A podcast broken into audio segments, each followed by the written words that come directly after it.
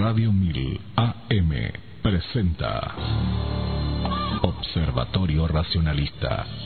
Un punto donde nace el tratamiento crítico sobre los supuestos misterios que perduran en la cultura y donde las duras compuertas de la ignorancia y mentiras pintadas de enigmas se abrirán en un amplio debate este y todos los sábados, 11 horas.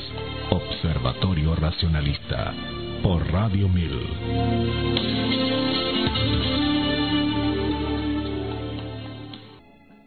Escuchamos Quema de Michelle del británico Lynn Murray, compuesto para el film de 1965 Prométele cualquier cosa, con Warren Beatty y Leslie Caron.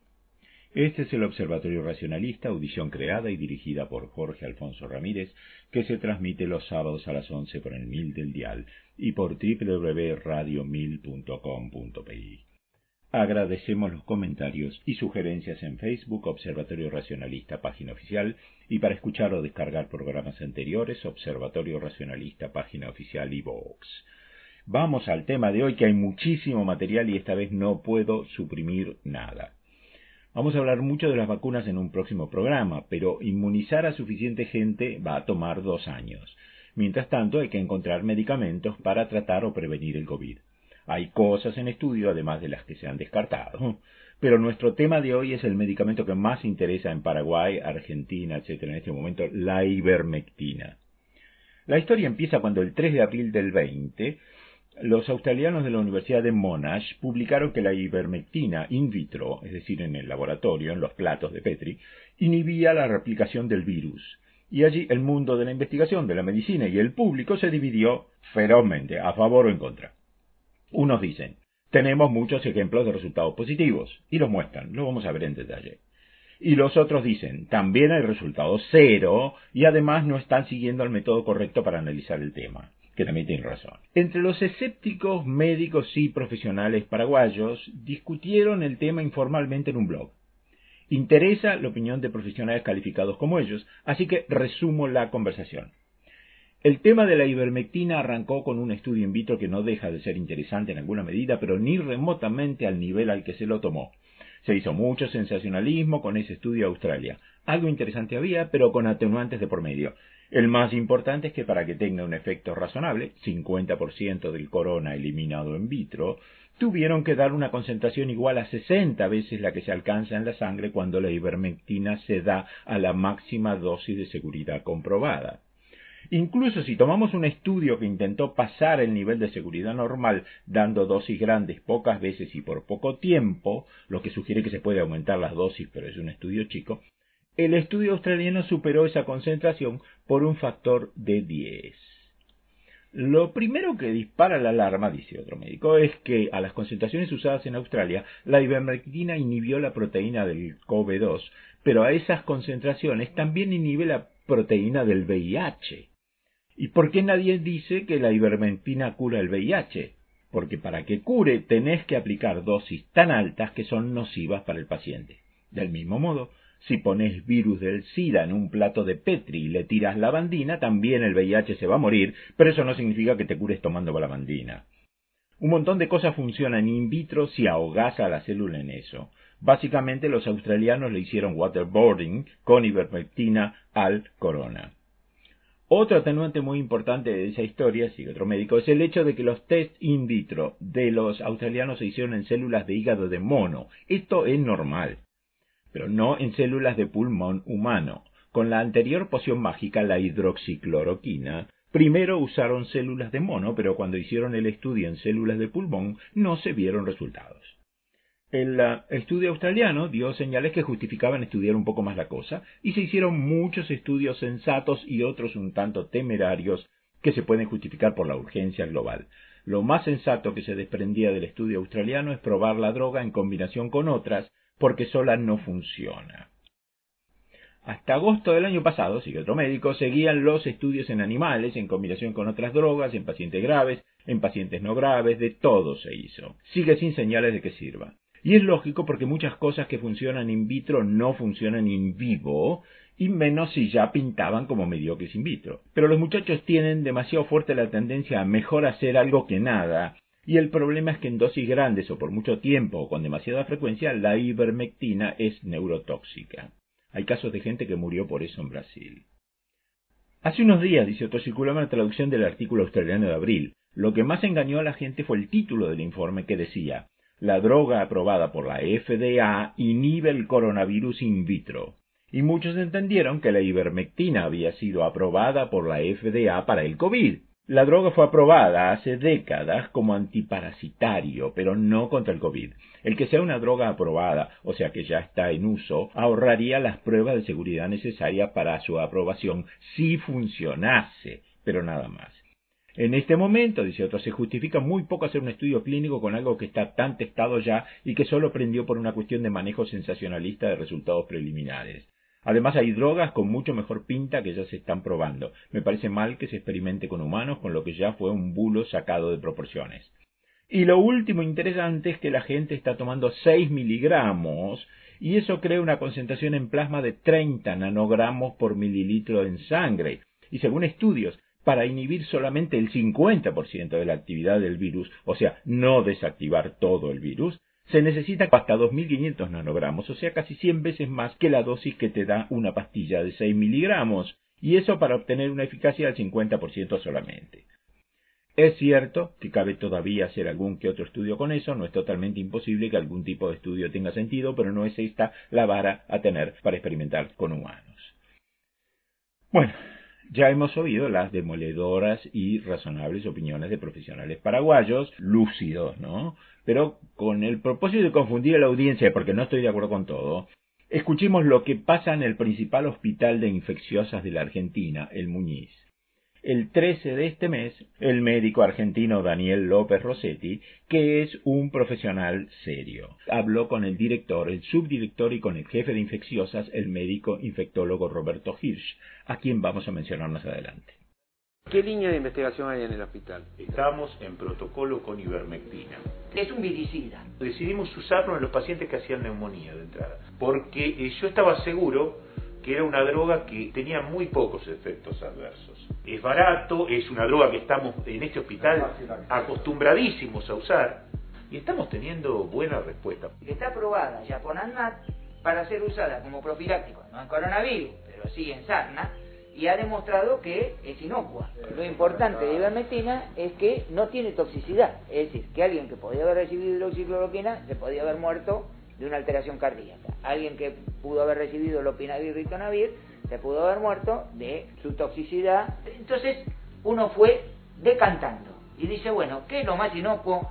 ¿Qué funcione y que ande de esta forma? El uso de la ivermectina por ahora podríamos determinar que sirve y a partir de ahí después quedan un montón de preguntas también para contestar. Todavía no conocemos exactamente cuál es la dosis ideal, cuál es el momento ideal de instauración. Falta, falta, falta la estadística, falta demostrarlo, la evidencia. Pero como que en lo que vamos viendo en el día vemos que hay menos complicaciones que en los pacientes que no... Prima fácil clínicamente... es, es esperanzador, digamos. El otro grupo de opinantes sigue en esta línea, por un legítimo sentido de urgencia y porque no hay nada mejor. Demos un paso atrás a ver si al final de esta revisión los oyentes sacan cada uno su conclusión. La ivermectina es un antiparasitario desarrollado en los 70 por el Instituto Kitasato en Japón y Merck, casualmente el laboratorio donde trabajó Maurice Hilleman, el padre de las vacunas. La ivermectina fue gran éxito mundial como antiparásitos internos y externos en animales. Darwin se espantó por la crueldad de la naturaleza creada por Dios con la avispa Ichneumonidae, que pone sus huevos dentro de un gusano para que sus crías se alimenten devorando lentamente al gusano. Del mismo modo, por los setenta, el famoso naturalista británico David Attenborough, el hermano del actor, ponía en duda la bondad divina al contar que en África hay un parásito que por dentro devora el ojo de los chicos y los deja ciegos, oncocercosis o ceguera de los ríos. Entonces se probó la ivermectina contra este parásito.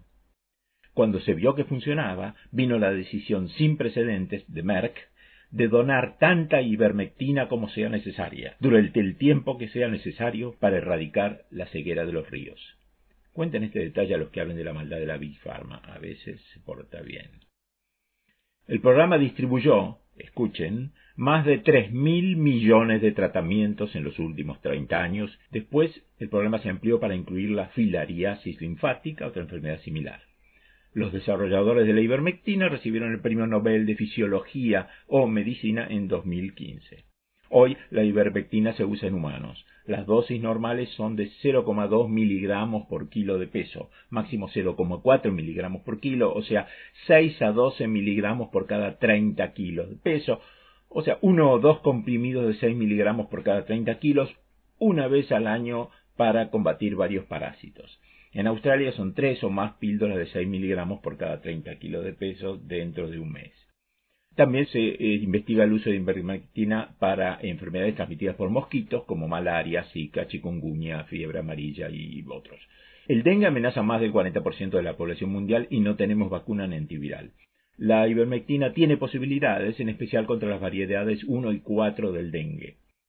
La ivermectina tiene una eficacia parcial contra otros parásitos intestinales comunes en humanos y a veces se usa contra piojos y otros parásitos internos o externos. Se inyecta o se toma. Sumando lo de Merck y del resto, se han distribuido 5.000 millones de tratamientos, así que podemos decir que la ivermectina es segura. El que diga que sus efectos no se saben, habla de dosis muy altas o le gusta causar pánico. Tengo buena opinión de la FDA, pero en este tema la encuentro demasiado precavida.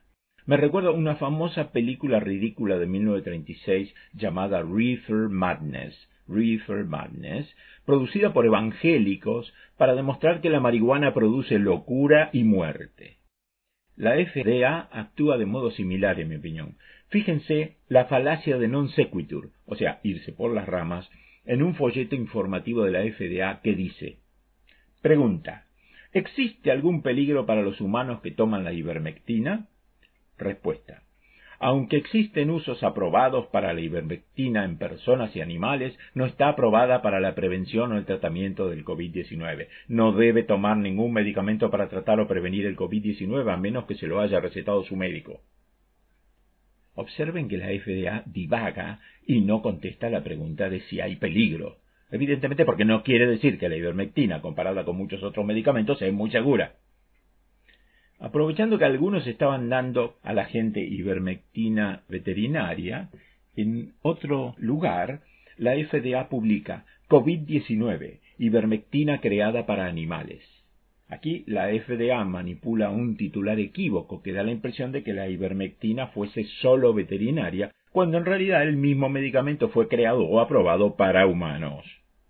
Puede haber interacciones medicamentosas con algunos antivirales administrados a pacientes con COVID, como el ritonavir, que pueden aumentar los niveles de ivermectina. Entre paréntesis, ritonavir está entre los medicamentos que López Rossetti menciona como descartados, junto a la famosa hidroxicloroquina. La mayoría de las reacciones adversas a la ivermectina son leves y pasajeras y se asocian en general con la muerte del parásito más que con el fármaco en sí. La ivermectina actúa en partes del cuerpo que solamente tienen los invertebrados. En los mamíferos solo podría actuar en el sistema nervioso central, pero ahí estamos protegidos por la barrera hematoencefálica que mantiene los tóxicos potenciales fuera del sistema nervioso. Aunque pacientes con COVID tienden a tener estados proinflamatorios que pueden aumentar la penetración de la ivermectina en el sistema nervioso central con consecuencias desconocidas. En gente con una carga alta del parásito africano Loa Loa, la ivermectina puede causar encefalopatía grave y muerte. No hay pruebas sólidas que apoyen el uso de ivermectina en chicos de menos de 15 kilos de peso y no hay evidencia que respalde el uso de ivermectina durante el embarazo. Bueno, eso es todo. ¿Qué pasa en dosis superiores a las aprobadas?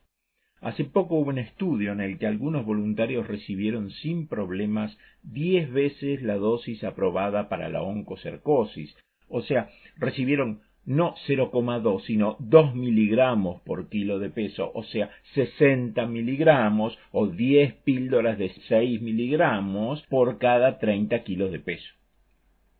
Hay que decir que las personas que recibieron a partir de cuatro veces la dosis normal o más en otros estudios a veces hablan de alteraciones visuales pasajeras. En otra prueba se dieron tres veces la dosis, o sea, tres píldoras de 6 miligramos por cada 30 kilos de peso al día durante tres días sin problemas.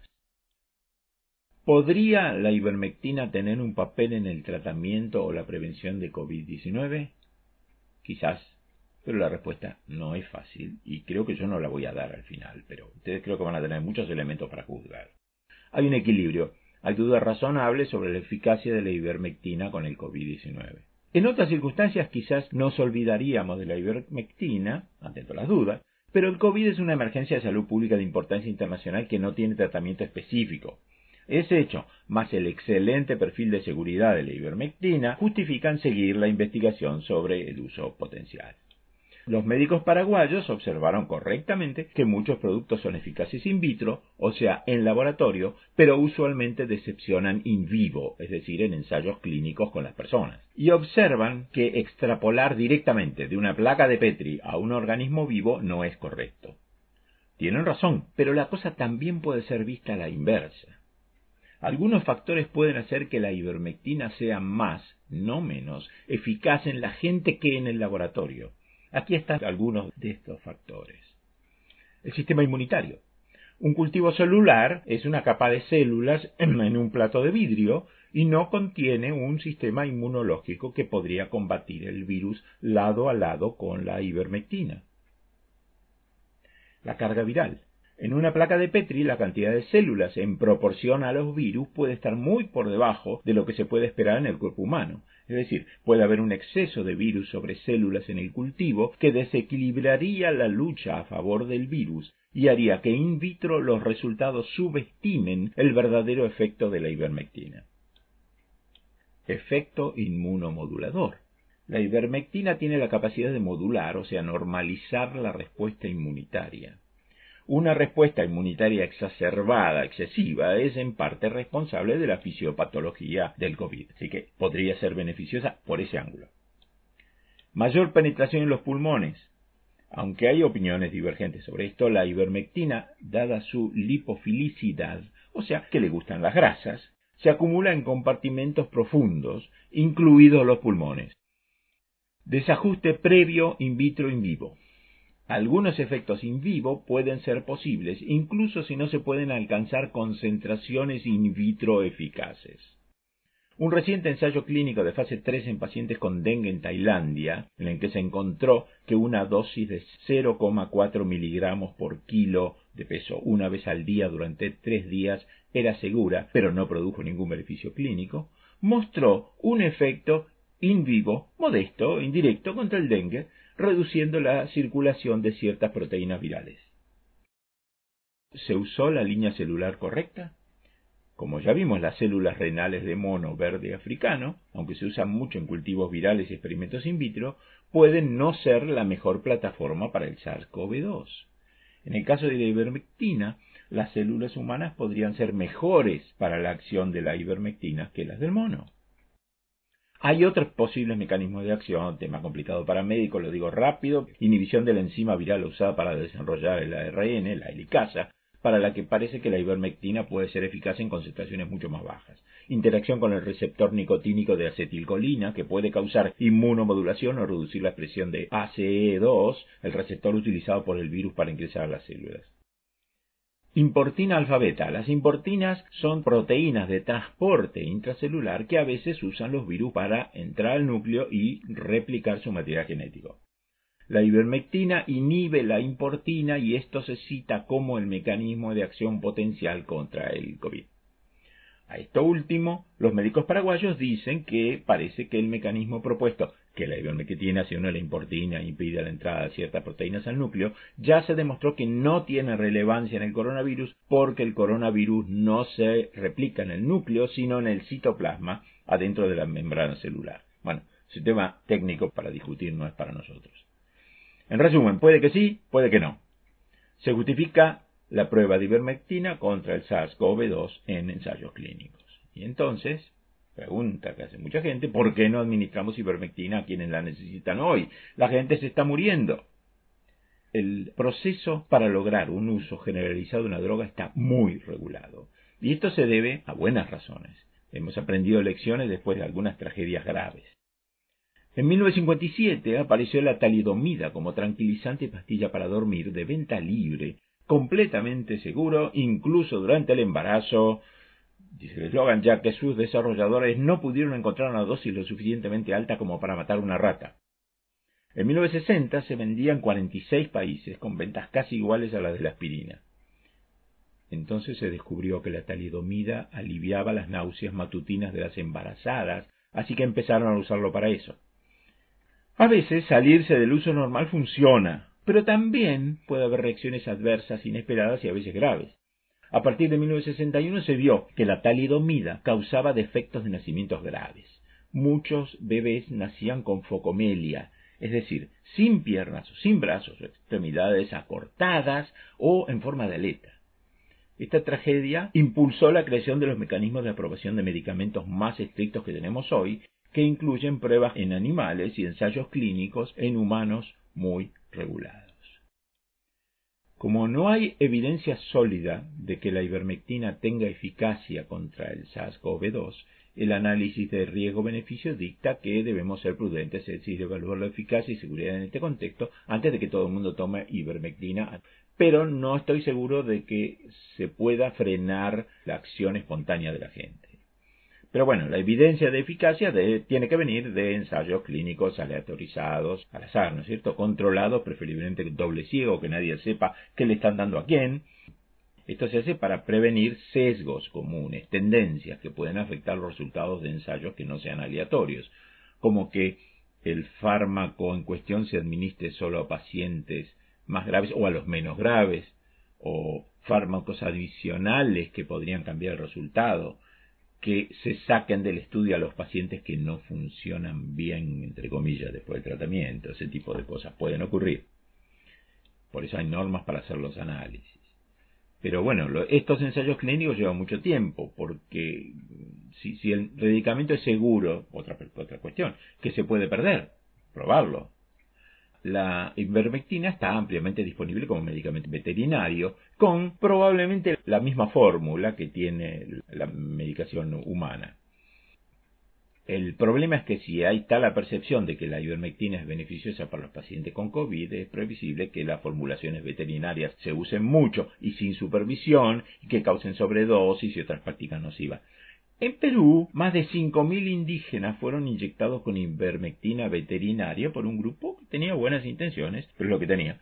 Pregunta si sabían los indígenas que se le estaba inyectando un producto de uso animal. Y pregunto yo también, ¿hubo muchos muertos a causa de eso? Evidentemente no. En esta línea también hay informes de inyección con productos veterinarios relacionados con la ivermectina, como la doramectina, pero que es una molécula que nunca antes fue utilizada en humanos y que tiene un perfil de seguridad desconocido. Eso es más grave. Si por el uso indiscriminado hay efectos adversos, la gente podría negarse a tomar la versión humana para enfermedades en las que se sabe la ivermectina sirve mucho. La FDA tiene razón cuando dice que no se usen medicamentos veterinarios porque su seguridad fue probada solo en animales y los animales no son idénticos a los humanos. Piensen en el chocolate. Salvo gente con condiciones especiales, todos comemos chocolate sin problemas. Y sin embargo, el chocolate es muy tóxico para los perros. Pero también en este caso la FDA exagera. Una cosa es consumir un producto exclusivamente veterinario jamás usado en la gente, y otra es tomar un producto veterinario que, con exactamente la misma fórmula, también fue aprobado para uso humano, como es el caso de la ivermectina. Entre los efectos impredecibles podemos mencionar que los helmintos intestinales modulan, o sea, normalizan, controlan la forma en que nuestro sistema inmunológico reacciona a la inflamación y la infección. Como la ivermectina es un antiparasitario muy bueno, no sabemos cómo la masiva pérdida de golpe de los elementos intestinales podría afectar la forma en que el cuerpo responda contra el SARS-CoV-2. Curiosamente, en el caso del herpes virus murido 4, que causa infección respiratoria en ratones, el haber tenido antes infección con esquistosoma, que es el parásito que da esquitomiasis o bilharciosis, reduce la gravedad del herpes pero no hay que generalizar tampoco. Las respuestas inmunes a los coronavirus pulmonares y al herpesvirus murido 4 son diferentes y por eso el impacto de la coinfección por el mintos también puede ser diferente. Otro problema que hay es el riesgo moral, es decir, quienes reciben ivermectina como tratamiento o profilaxis pueden sentirse protegidos y entonces cumplir de manera menos eficiente con medidas comprobadas como las mascarillas y el distanciamiento social. Ya sabemos que esto es un queso suizo lleno de agujeros, hay que meterle todas las capas posibles para poder cerrar. Dos preguntas filosóficas. ¿Podría la ivermectina, segura, digamos, ser una forma de ofrecer algo y reducir la presión política y pública sobre los responsables políticos y las autoridades sanitarias. ¿Hay derecho a impulsar un placebo para calmar a la sociedad si es que la ivermectina es solamente un placebo? No tengo respuesta a esa pregunta. Como dije, como decimos todos, en fin, tratamos de ser todos razonables, los ensayos con resultados disponibles no son eh, lo mejor. Lo mejor serían ensayos controlados, aleatorios, doble ciego, lo que dijimos. Lo que más hay son estudios de casos ya ocurridos, pero siempre hay peligro de sesgos personales al analizar los casos. Como decía, un estudio mejor que lo normal lo encontré en el caso de Perú. Después de descartar otras posibles causas de la mejora observada en ocho departamentos de Perú, como por ejemplo, otras causas podrían ser variaciones en el número de detecciones, detectan menos, entonces parece que hay menos, o desaparición de la población que muere más, entonces ahora mueren menos porque ya los que tenían que morir se murieron, inmunidad cruzada con dengue, o que la mejora fuese casualidad, simplemente un accidente. Bueno, después de descartar esas posibilidades, el 5 de octubre el analista estadístico de Massachusetts, Juan Chamie, en un largo estudio con gráficos que se puede ver en trialsitenews.com, trialsitenews, una sola palabra, .com. Y el tipo concluye. En el análisis de ocho regiones de Perú, la distribución de ivermectina fue seguida de reducciones sólidas en la cantidad de muertes y la tasa de letalidad por infección. En resumen, el tratamiento con ivermectina es la explicación más razonable para la disminución del número de muertes y la tasa de letalidad en Perú. Su implementación en políticas públicas es una medida altamente efectiva para reducir la mortalidad y letalidad del COVID-19. Perú fue, hasta octubre, hay que tener cuidado con esto, el país líder en uso de ivermectina con aprobación gubernamental. Hasta octubre, pero no todos los médicos peruanos la quieren. En junio, dice la noticia, los doctores Julio Chirinos, internista y cardiólogo de la Universidad de Pensilvania, Vicente Corrales, internista e infectólogo de Ottawa Hospital, y Germán Málaga, internista de la Universidad Peruana Cayetano Heredia, se mostraron preocupados por el uso de la hidroxicloroquina y la ivermectina que impulsan las autoridades sanitarias en el país como tratamiento para el COVID. Los especialistas precisaron que los dos medicamentos son recomendados por el Ministerio de Salud de Perú pero numerosos estudios de importante credibilidad han reportado una falta de efectividad de los fármacos cuando se aplican con la finalidad de tratar la COVID-19. Está bien, probablemente esos tres médicos tienen mucha razón. Pero a la fecha de hoy, después de días de búsqueda, no encontré numerosos estudios de importante credibilidad que reporten falta de efectividad. Y mucho menos lo sabía en junio del año pasado. Así que me parece que hay mala voluntad y desprolijidad en la crítica. Esta semana se publicó en Research Square, Square, un metaestudio muy preliminar británico que muestra efectividad de la ivermectina. Ya hay profesionales que criticaron el estudio por no ser arbitrado por pares, no ser aleatorio, ni doble ciego o tener grupo de control. Todo eso es cierto, pero me pregunto, ¿Qué habrían dicho los críticos si el mismo estudio provisional y endeble hubiese concluido que la ivermectina no sirve para nada? ¿Y dónde están esos estudios magníficamente hechos que demuestran que la ivermectina no sirve? Encontré uno solo que concretamente dice que la ivermectina no hace diferencia. El director científico del Centro de Estudios de Infectología Pediátrica de Cali, Colombia, dijo que dieron dosis de una gota y media por kilo de peso durante cinco días a la mitad de 400 pacientes y al resto placebo. Y que no hubo diferencia en el número de días en el que las personas tuvieron los síntomas de la enfermedad. los síntomas leves disminuyeron lentamente durante 11 o 12 días, también en el grupo placebo, y tuvieron reacciones muy similares. Yo no vi nada más que eso y tampoco sé si ese estudio tiene calidad suficiente, entre comillas. Me parece que no basta con decir la ivermectina no sirve porque los estudios a su favor son malos. Eso me parece de alguna manera equivalente a decir creo en Dios Padre porque nadie demostró que no existe. Hace falta producir los excelentes estudios que tanto reclaman y ver cómo esos estudios dicen que la ivermectina no sirve. Mientras tanto, hay unos cuantos médicos de hospitales que observan a los pacientes y siguen usando ivermectina. ¿Se engañan todos? Es posible. Los humanos somos excelentes para engañarnos.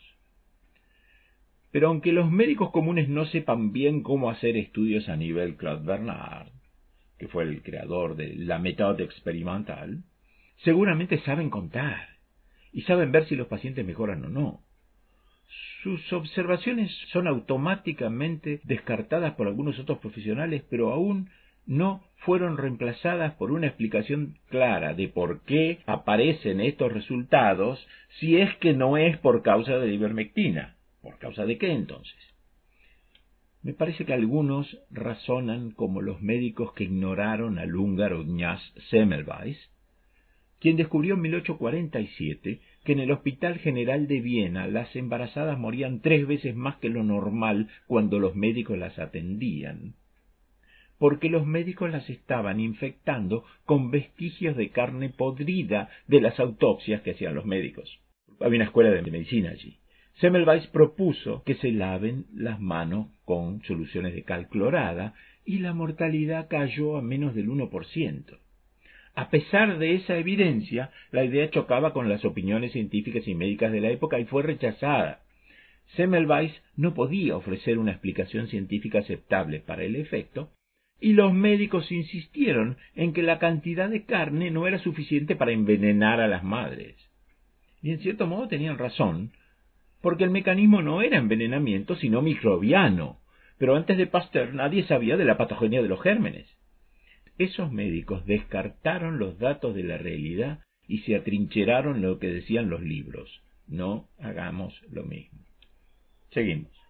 Aclaremos para beneficio de los conspiranoicos que los críticos no atacan la ivermectina porque están pagados por la Big Pharma que quiere vender remedios más caros. Vender poco y caro es un modelo de negocio, pero en el caso de COVID el mercado es de 7 mil millones de personas que pueden tomar el medicamento ahora y en el futuro. Incluso con márgenes muy bajos, un volumen así compensa a cualquier fabricante que aumente la producción y la distribución. Bueno, veamos qué pasó ahora, concreto. Entrando la semana pasada a clinicaltrials.gov, clinicaltrials.gov, encontré 53 ensayos de ivermectina en pacientes con COVID. Lo que voy a contar seguidamente siempre se refiere a gente sana o a enfermos de COVID, no enfermos de otra cosa. De esos 53 estudios, 16 fueron terminados. Veamos unos cuantos. España. La Clínica Universidad de Navarra y otros patrocinaron el ensayo clínico SAINT, es un ensayo muy chico, 24 participantes con COVID positivo, pero muy bien hecho con doble ciego, aleatorio, controlado con placebo. La mitad al azar de los participantes recibió 0,4 miligramos por kilo de ivermectina dentro de las primeras 72 horas después de los primeros síntomas y la otra mitad recibió placebo. Los pacientes eran ambulatorios, sin factores de riesgo, ni población vulnerable con mujeres embarazadas, ni menores de 18, ni mayores de 60.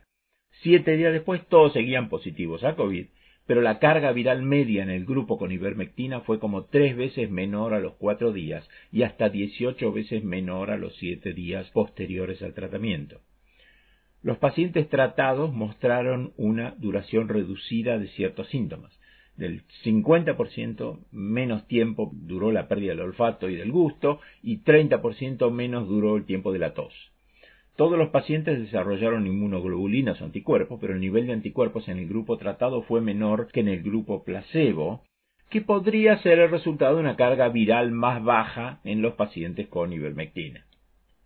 No lo afirma, lo sugiere. El estudio sugiere que la ivermectina puede actuar con mecanismos que no implican un posible efecto antiinflamatorio. Los autores creen que podría estar interfiriendo con la entrada del virus en las células como sugiere otro estudio hecho en hamsters en el Instituto Pasteur. Sugieren también que la administración temprana de ivermectina puede reducir la carga viral y la duración de los síntomas en pacientes leves, lo que reduciría la transmisión viral. El estudio piloto se publicó en E-Clinical Medicine, una revista de The Lancet. Los datos coinciden con ensayos recientes en Bangladesh y Argentina, dice el estudio. Aunque este estudio es chico, las tendencias en las cargas virales, la duración de los síntomas y los niveles de anticuerpos son alentadoras y justifican ensayos clínicos más amplios con más diversidad de pacientes. Irak, tenemos dos. Uno, Dirección de Salud de Akarj, Bagdad. Ensayo controlado aleatorio de ivermectina y el antibiótico doxiciclina en pacientes ambulatorios leves a moderados y pacientes hospitalizados graves y críticos. 70 iraquíes recibieron atención estándar, mientras que otros 70 recibieron atención estándar, pero también ivermectina y doxiciclina. Por vía oral, 0,2 miligramos por kilo de ivermectina al día durante dos días, junto con 100 miligramos orales de doxiciclina dos veces al día durante 5 a 10 días. La ivermectina y la doxiciclina redujeron el tiempo de recuperación y el porcentaje de pacientes que empeoraron. Además, bajó la tasa de mortalidad en pacientes graves de 22, casi 23, a cero, aunque el 18,2 de los pacientes críticos murieron aún con ivermectina y doxiciclina. En conjunto, lo antes que se aplicase ivermectina y doxiciclina, mayor fue el éxito. Otro caso, Universidad de Bagdad.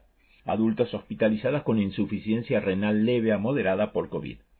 16 recibieron una dosis única de 0,2 miligramos por kilo, la típica, de ivermectina al día de la admisión, como terapia adicional a la hidroxicloroquina y acitromicina, antibiótico, y se compararon con 71 controles que recibieron solamente hidroxicloroquina y acitromicina. Los 16 pacientes con ivermectina se curaron y dos pacientes murieron en el grupo de control. Pero observen que hubo tres veces y media más controles que sujetos con ivermectina, así que todo nos sirve mucho. Pero más útil nos va a ser saber que el tiempo medio de estancia en el hospital fue mucho menor en el grupo de ivermectina en comparación con los controles. O sea, menos de ocho días frente a más de trece. No hubo eventos adversos, y las conclusiones sería que agregar ivermectina a la hidroxicloroquina y acitromicina tuvo mejor efectividad, estadía hospitalaria más corta y fue relativamente seguro en comparación con los controles. Sin embargo, es posible que se necesite un estudio prospectivo más amplio con un seguimiento más prolongado, dice el estudio. En Irán, Hospital Talegani, Universidad Abbas, en septiembre. El estudio concluye, la ivermectina juega un papel en varios mecanismos biológicos, por lo que podría ser candidata en el tratamiento de una amplia gama de virus, incluido el COVID y otros virus de ARN. Los estudios in vivo con animales mostraron muchos efectos antivirales de la ivermectina, pero se necesitan ensayos clínicos para evaluar la eficacia potencial de la ivermectina en el entorno clínico. Bangladesh. Bangladesh tiene mucho. En mayo, el profesor Tarek Alam, que es una eminencia, es médico estadounidense también, jefe de medicina del Bangladesh Medical College Hospital, dijo que la combinación de ivermectina con doxiciclina dio resultados asombrosos en abril. De 60 pacientes agudos con COVID, todos se recuperaron cuando se aplicaron los dos medicamentos y dieron negativo a los cuatro días, con 50% de reducción de síntomas a los tres días. En otra entrevista, Alam reporta que 98% de sus pacientes se curaron con ivermectina y doxiciclina en 4 a 14 días máximo.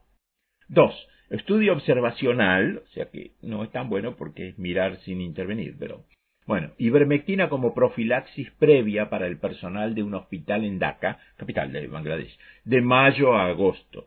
118 proveedores de atención médica se dividieron en 58 experimentales y 60 controles. Y el grupo experimental recibió una dosis mensual oral de ivermectina 12 miligramos durante cuatro meses. Ambos grupos estuvieron expuestos a pacientes con COVID. Resultado. 44 de 60 sujetos en el grupo de control, 44 de 60 dieron positivo para COVID en el control, mientras que solamente 4 de 58 del grupo experimental se contagiaron. Conclusión, ivermectina debe someterse a ensayos a gran escala en todo el mundo para determinar su eficacia como preventivo del COVID. 3. Ensayo aleatorio doble ciego controlado con placebo hacia fines de 2020. Se dio ivermectina oral sola diariamente durante 5 días a 22 pacientes. ivermectina con doxiciclina a 23 pacientes y placebo a otros 23, todos hospitalizados en DACA. Se vio que al tercer día, el 18% de los pacientes con tres días de ivermectina pura comenzaron a mostrar aclaramiento viral. En cambio, de los que recibieron ivermectina más doxiciclina, solo mejoró el 3% y con placebo otro 3%. Al séptimo día, la carga viral bajó en la mitad de los pacientes que recibieron cinco días de ivermectina. Bajó en el 30% de los que recibieron ivermectina con doxiciclina y bajó 13% del grupo placebo. Para el día 14 estaba limpio de virus un 77% de los pacientes del grupo de ivermectina de 5 dosis, un 61% de los que recibieron ivermectina con doxiciclina y un 39% de los pacientes que habían recibido placebo. Esto sorprende porque contradice la creencia general de que la ivermectina con doxiciclina es mejor que ivermectina sola. Hay otro estudio que tiene esta misma conclusión, pero lo normal es combinarlos entre dos. Los autores recomiendan empezar a tomar lo antes posible, cuando la carga viral es menor, y nos recuerdan que la ivermectina no cura por completo a un paciente con COVID, pero va a detener la propagación. Es una investigación a escala limitada, no concluyente. Bangladesh Medical está haciendo otra prueba con 200 pacientes, aunque se volvió difícil seleccionar participantes porque la gente está tomando ivermectina sin consultar al médico. El Chakoria Health Institute, también de Bangladesh, pacientes leves a moderados, divididos en dos grupos, para comparar la eficacia de la ivermectina doxiciclina frente a hidroxicloroquina con acitromicina una dosis de 0,2 miligramos por kilo de ivermectina y doxiciclina por 10 días. Se encontró que los dos regímenes de tratamiento eran eficaces, pero en resultado del tratamiento, efectos adversos y seguridad, la combinación de ivermectina y doxiciclina es superior a hidroxicloroquina y acitromicina. Creemos firmemente que aumentar la duración de la ivermectina a tres días disminuirá el periodo de recuperación aún más que en nuestro estudio. Esto también evitará la progresión de la enfermedad y la morbilidad de los pacientes, dice el estudio. Otro. Ensayo sobre 72 pacientes hospitalizados en DACA, divididos en tres grupos. Ivermectina oral sola, 12 miligramos una vez al día durante 5 días. Ivermectina oral más doxiciclina, una vez 12 miligramos de ivermectina y 200 miligramos de doxiciclina los 5 días. Y un grupo de control placebo. Fiebre, tos y dolor de garganta fueron comparables entre los tres grupos.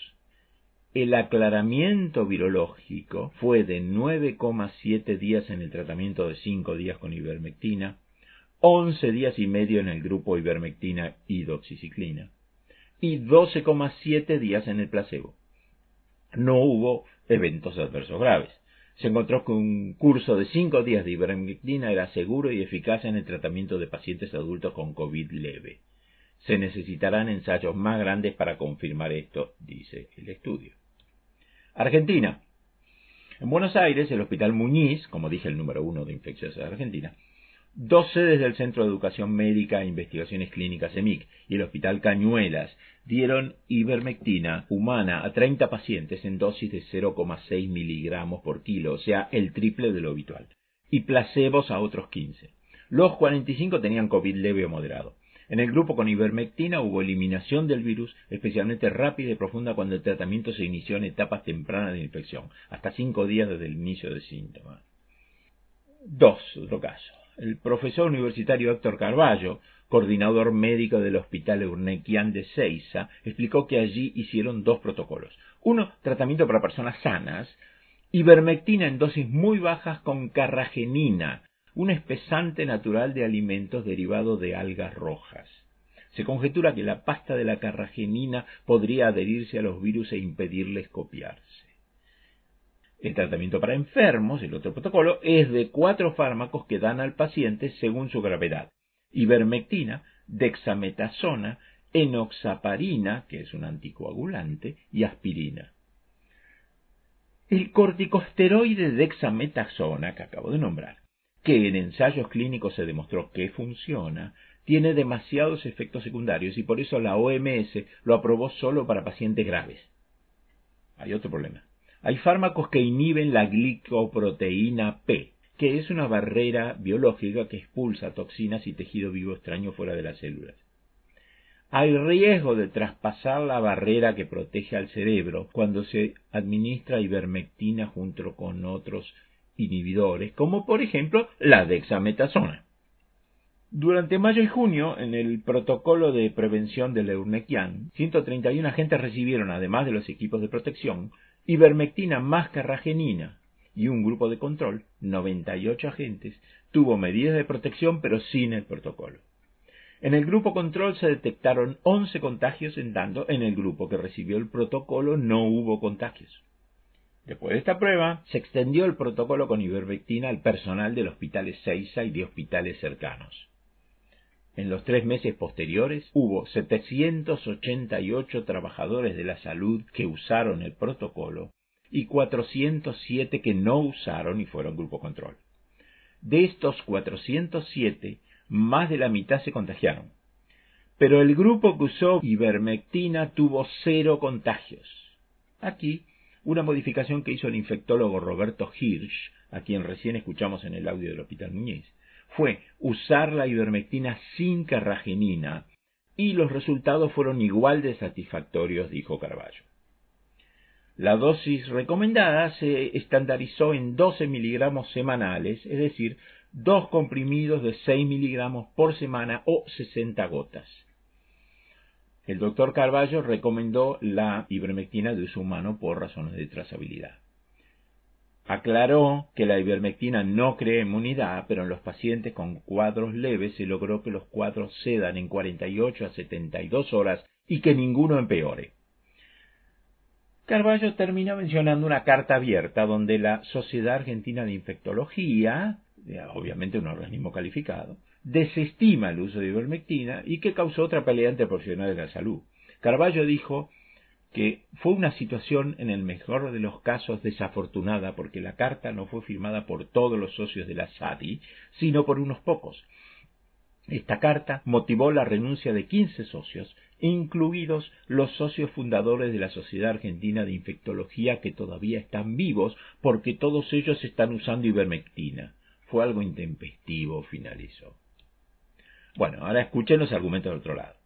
En la parte central de la carta en cuestión, la SADI dice, Además de su acción antiparasitaria, la ivermectina es un potencial inhibidor de la replicación viral del SARS-CoV-2. Sin embargo, la evidencia disponible in vitro sugiere que para alcanzar niveles efectivos de ivermectina se necesitarían aumentos importantes y potencialmente tóxicos de la dosis. Incluso dosis de hasta 10 veces mayores que las aprobadas no alcanzarían las concentraciones efectivas in vitro contra el SARS-CoV-2. Esto lo vimos de los médicos paraguayos también. Hasta el momento la evidencia científica en curso que evalúa el uso de ivermectina sola y combinada con otras drogas para la prevención y tratamiento de la infección por SARS-CoV-2 es de muy baja calidad y no han reportado datos claros de eficacia clínica. Baja calidad sí, datos claros me parece que se han reportado. Recientemente, resultados preliminares, sin publicación ni revisión de pares, de un estudio realizado en Argentina evidenciaron que la administración de ivermectina al triple de dosis habitual en 45 pacientes habría producido mayor eliminación del virus en secreciones respiratorias, pero sin correlación con mejoría clínica. Sin embargo, se necesitan más estudios con mayor número de individuos para determinar este y otros parámetros asociados a eficacia clínica y seguridad. Es importante recordar que la ivermectina no es una droga inocua y aún una dosis terapéutica puede provocar un número frecuente mayor del 10% y considerables efectos secundarios adversos, desde leves a graves, dijo Lazari. Sobre lo que escribió la sociedad, quiero agregar que hay una publicación de Rebecca Chandler, Rebecca Chandler, sobre eventos adversos neurológicos graves después de la ivermectina, en American Journal of Tropical Medicine Hygiene.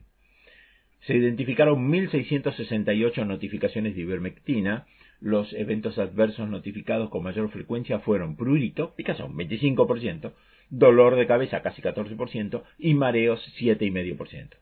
En trastornos neurológicos, que es el título del artículo de Rebecca Chandler, hubo 426 informes. 156 de ellos se clasificaron como graves. O sea, un poquito menos del 10% de las 1668, ¿no es cierto? De los casos graves, casi el 61% eran de África y el 20,5% de las Américas. India. Hay un artículo de Kumar, BS y otros doctores titulado Una droga maravillosa en el arsenal contra COVID. Y el artículo termina. El descubrimiento de la actividad antiviral de la ivermectina contra COVID-19 es un faro de esperanza, pero al mismo tiempo su uso compasivo no autorizado exige un cuidadoso análisis de riesgo-beneficio, especialmente en los gravemente enfermos. Empezar evaluando los pacientes de bajo riesgo es una mejor alternativa. Hasta que haya ensayos clínicos bien hechos, el medicamento no debe aplicarse como rutina a los pacientes con COVID, etc. 2. Un artículo de Sanjay Pandey, de la India también, en ivermectina en COVID-19, que sabemos se llama.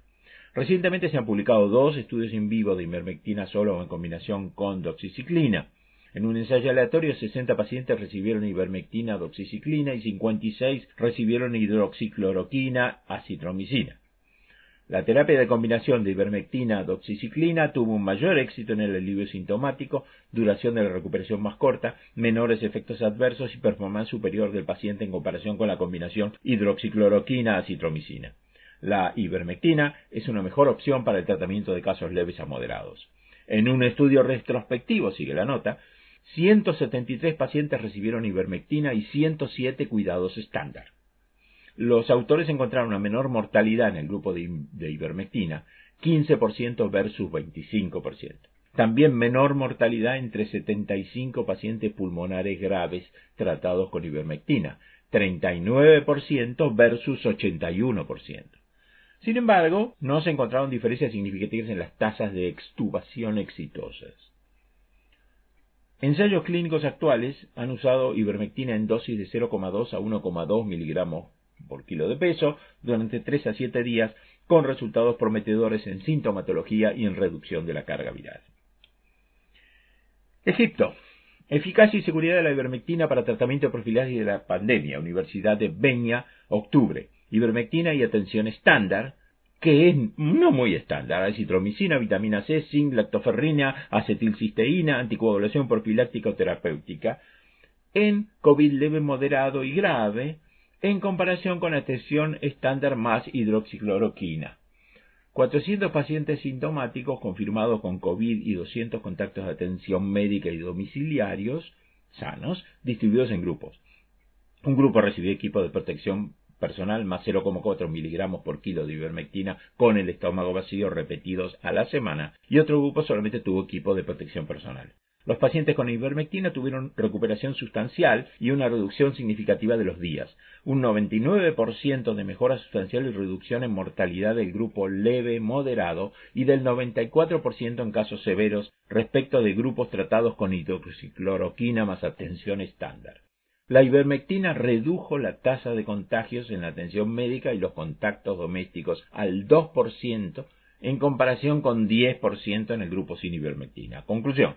Agregar ivermectina a la atención estándar es muy eficaz para COVID, con mucha reducción de la mortalidad en comparación con la hidroxicloroquina, más tratamiento estándar solamente. El uso temprano de ivermectina es muy útil para infecciones, profilaxis y mejorar la tormenta de citoquinas. Otro, Egipto, Universidad de Zagazig. Ivermectina como opción profiláctica en un contacto cercano familiar asintomático de un paciente. 304 participantes, 203 en el grupo de ivermectina y 101 en el grupo de control. Seguimiento de 14 días con diagnóstico. La ivermectina muestra beneficios estadísticamente significativos como profilaxis de la infección sintomática en quienes han estado expuestos a familiares cercanos con COVID. Hay que destacar que esto no fue revisado por pares. El sitio Trial Site News resume bien el tema. Ivermectina no es una cura ni puede ser declarada tratamiento probado en este momento, pero se puede declarar que en hospitales e instalaciones médicas de todo el mundo, desde Bangladesh e India hasta Perú, México y Dominicana, se acumulan datos localizados que apuntan a una promesa real. Y en medio de una pandemia donde hay vidas en juego, importantes instituciones médicas en muchas de estas naciones han optado por usar la droga fuera de etiqueta. Hasta ahora los informes son positivos en general. Además de mi búsqueda de casos, hay un documento de 48 páginas llamado Ivermectin for COVID-19, compilado por Amelia Carolina Sparaviña, Amelia Carolina Sparaviña, del Departamento de Ciencia Aplicada y Tecnología del Politécnico de Torino, de Turín, que lista estos y algunos otros estudios y publicaciones, lo pongo a disposición en inglés. Por otro lado, para balancear este programa, además de la censura de la FDA, la OMS y los National Institutes of Health, van otras opiniones críticas. el fact-checking de Associated Press. La mayor parte de la investigación sobre ivermectina son anécdotas y estudios que no son el estándar de oro sobre cómo hacer una investigación. Los expertos temen que la gente empiece a comprar ivermectina por desesperación. A pesar de que la mayoría de la evidencia muestra que la hidroxicloroquina no es eficaz, se lanzaron tras ese medicamento a principios de 2020 después de que Donald Trump lo llamó una cura. Eso agotó el suministro para los que necesitaban el medicamento para tratar lupus y otras condiciones. En marzo, una pareja intentó automedicarse y tomar fosfato de cloroquina, un aditivo usado para limpiar las peceras, que también es un ingrediente en la hidroxicloroquina. La mujer se enfermó gravemente y el hombre murió. Deutsche Welle informa que el 13 de octubre el gobierno peruano retiró de su guía de tratamiento contra COVID la hidroxicloroquina, la acitromicina y la ivermectina, después de que el Instituto Nacional de Evaluación de Tecnología en Salud e Investigación publicó un estudio de efectividad de estos fármacos para tratar COVID. El organismo de reglamentación de medicamentos y productos sanitarios de Sudáfrica, sigue la Deutsche Welle, también desaconsejó su uso a fines de diciembre diciendo que aún no había datos confirmatorios sobre la ivermectina. Aún así, la ivermectina sigue popular en América Latina como medicamento milagroso contra el COVID. En Honduras, por ejemplo, la Mesa Multisectorial para la Apertura Económica y Social pidió este mes de enero al gobierno que permitiera el uso voluntario de la ivermectina de manera profiláctica para combatir el COVID. Pero todavía falta una prueba de eficiencia realmente sólida, dice Deutsche Welle. La OPS, Organización Panamericana de Salud, ha dicho que encontró que los estudios hasta ahora tienen un alto riesgo de sesgo, muy baja certeza de la evidencia y que la evidencia existente es insuficiente para sacar una conclusión sobre beneficios y daños. La ivermectina se está usando incorrectamente para el tratamiento de COVID-19, dice la OPS, sin ninguna evidencia científica de su eficacia y seguridad para el tratamiento de esta enfermedad. La OPS dice algo razonable, pero volver a mencionar el tema seguridad después de cinco mil millones de dosis me parece mala voluntad.